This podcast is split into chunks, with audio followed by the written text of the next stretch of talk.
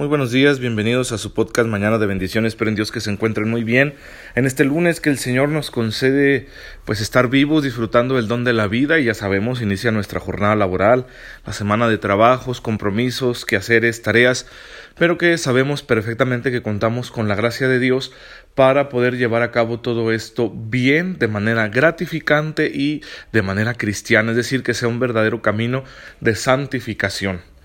Les pido una disculpa por no haber subido en días pasados el podcast. Eh, ya saben, hermanos, tienen que orar mucho para que el Señor nos ayude con estas dificultades. Siempre se van a presentar cuando hay algún apostolado. Y es que tuve problemas con la cuenta, la cuenta de internet en la que yo subo todo para tenerlo ahí almacenado y disponible y poderlo redistribuir. Así que hay dificultades con eso, ¿verdad? Pero ya las resolvimos este lunes, gracias a Dios. Eh, y bueno, recomenzar con, nuestro, nuestro podcast, con las catequesis que estamos viviendo, pero antes eh, concluir algunos aspectos que, teníamos pendientes. Primero, falleció este niño Alfie Evans, Dios lo tenga en su gloria. Eh, después de toda esta situación mediática, de este dilema ético que se suscitó en torno a su persona, porque allá en Inglaterra le detectaron un eh, padecimiento neurodegenerativo y pues eh, su situación vital estaba muy comprometida. Eh, decidieron, ¿verdad?, en el hospital retirarle ya la ventilación artificial, la respiración artificial. Y sin embargo, contra todo pronóstico, pues él siguió vivo. Duró bastante sin el ventilador. Y ahí empezaron los problemas, ¿verdad? De, de las cortes y las negociaciones, hasta el Papa intervino, etcétera. ¿Cuál era el problema realmente? Bueno, dos, dos situaciones. Primero, ¿hasta qué punto le corresponde al Estado, al gobierno, a los jueces, interpretar lo que está bien para una persona? Sí, porque la intervención judicial, en este caso, como en muchos otros, se basaba en que se estaba velando por el interés del menor. Claro, porque estas instituciones de manera subsidiaria están capacitadas para ello debido a que en ocasiones los padres no pueden cuidar del mayor interés del menor, ¿sí? Del interés superior del menor. El caso de cuando unos papás se ven incapacitados para poder cuidar de su hijo o cuando le están causando un daño objetivo. Pero ahí está la pregunta qué es lo que interpretan las cortes, qué es lo que interpreta el gobierno por interés del menor. Ahí es donde tenemos un problema muy grave. Sí, porque en este caso la corte decide que el hospital está autorizado para retirarle la ventilación, a pesar de que no hay un diagnóstico claro, no hay muerte cerebral, sí, aunque este, este padecimiento neurodegenerativo pues es irreversible, sin embargo no hay diagnóstico de muerte cerebral, bueno, lo desconectan. No solo lo desconectan, sino que, y aquí viene el segundo peligroso, lo, eutanasian, ¿sí? porque lo que hacen es privarle de el oxígeno, la hidratación y la alimentación. Entonces, este niño probablemente iba a morir por su eh, padecimiento, pero, pero, pero, pero, lo estás matando antes de tiempo, de hambre. Y no fue hasta que ya pasaron muchas horas que asombrosamente sobrevivió este niño respirando por sí mismo, sin el ventilador, cuando volvieron a proporcionarse todos estos que se llaman cuidados paliativos. Y que la doctrina de la Iglesia Católica es muy clara al respecto, estos nunca deben omitirse. Sí, porque ya sería matar a la persona y no dejarla morir por el padecimiento que tenga. Todos vamos a morir y morimos por diferentes razones. Sin embargo, una cosa es que ya te mató tu enfermedad y otra cosa es primero te mato de hambre, ¿no? Para acelerar el proceso. Ahí, ahí están los dos puntos críticos de esta situación. Bueno, yo les animo a que se informen y a que, y a que formen su conciencia cristiana al respecto de todos estos asuntos que se van a ir presentando cada vez con mayor frecuencia en el ámbito médico y en el ámbito social.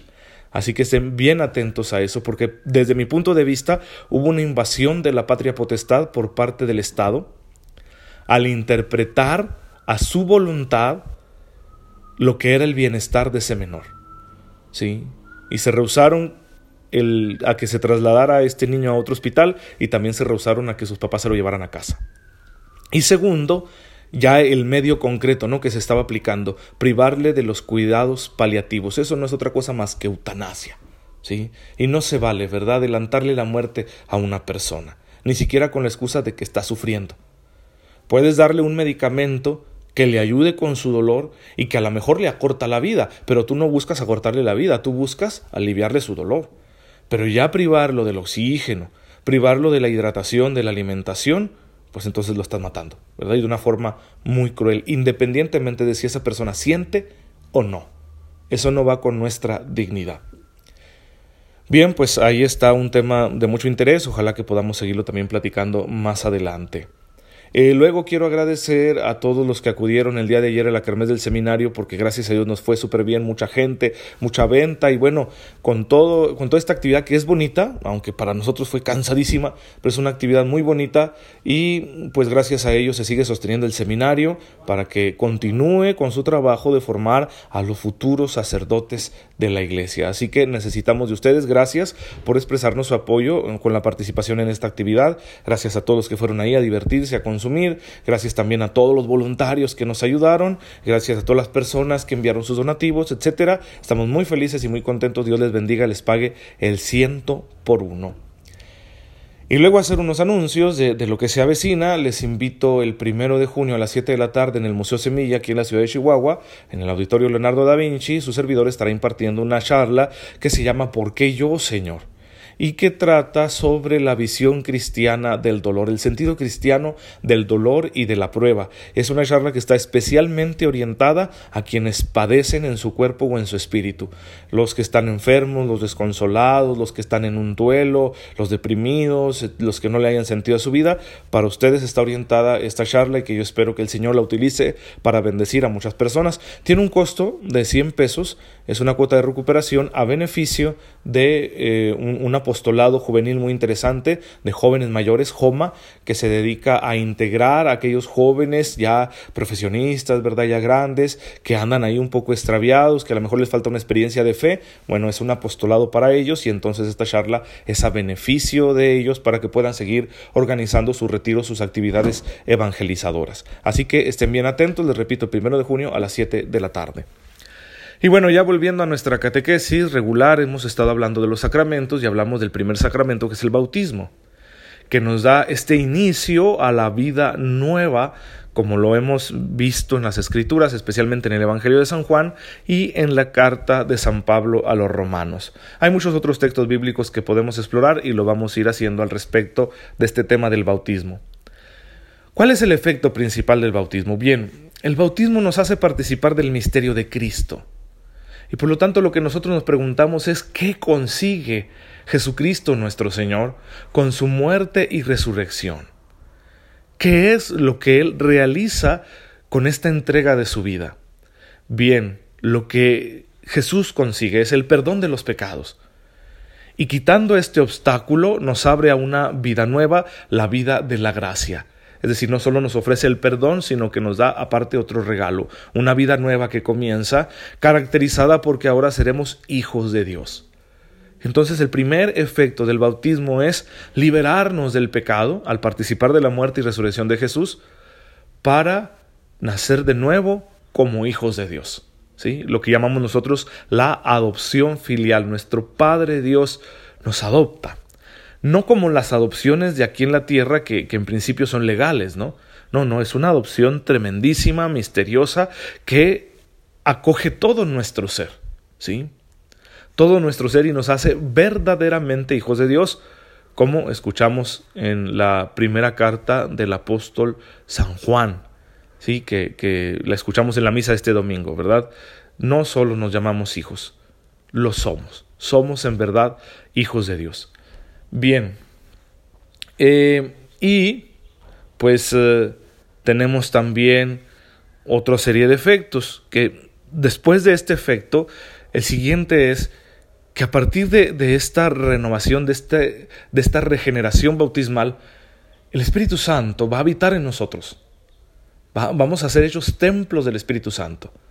Y por lo tanto, con ese fluir del Espíritu en nuestra vida, se nos da toda una serie de regalos los principales, la fe, la esperanza y el amor.